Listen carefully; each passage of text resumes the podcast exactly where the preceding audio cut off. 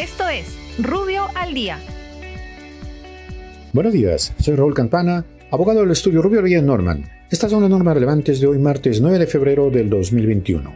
Presidencia del Consejo de Ministros. La Presidencia del Consejo de Ministros aprueba procedimientos administrativos estandarizados del sector trabajo y promoción del empleo a cargo de los gobiernos regionales, los mismos que deberán incorporar dichos procedimientos en sus respectivos TUPA en el plazo no mayor de cinco días hábiles. Igualmente, se encuentran facultados para establecer condiciones más favorables de tramitación, incluyendo procedimientos no presenciales. Finalmente, se establece que tanto el INDECOPI como la Contraloría General de la República se encuentran facultados para fiscalizar el debido cumplimiento de dichos procedimientos. Por otra parte, dispone que las entidades públicas competentes para ejecutar el proceso de vacunación contra el COVID-19 conformen grupos de trabajo encargados de fiscalizar y evitar favorecimientos irregulares en las vacunaciones. Igualmente, dispone que cualquier persona que tenga conocimiento de algún acto irregular tendrá la obligación de denunciarlo a través de la plataforma digital única de denuncias al ciudadano.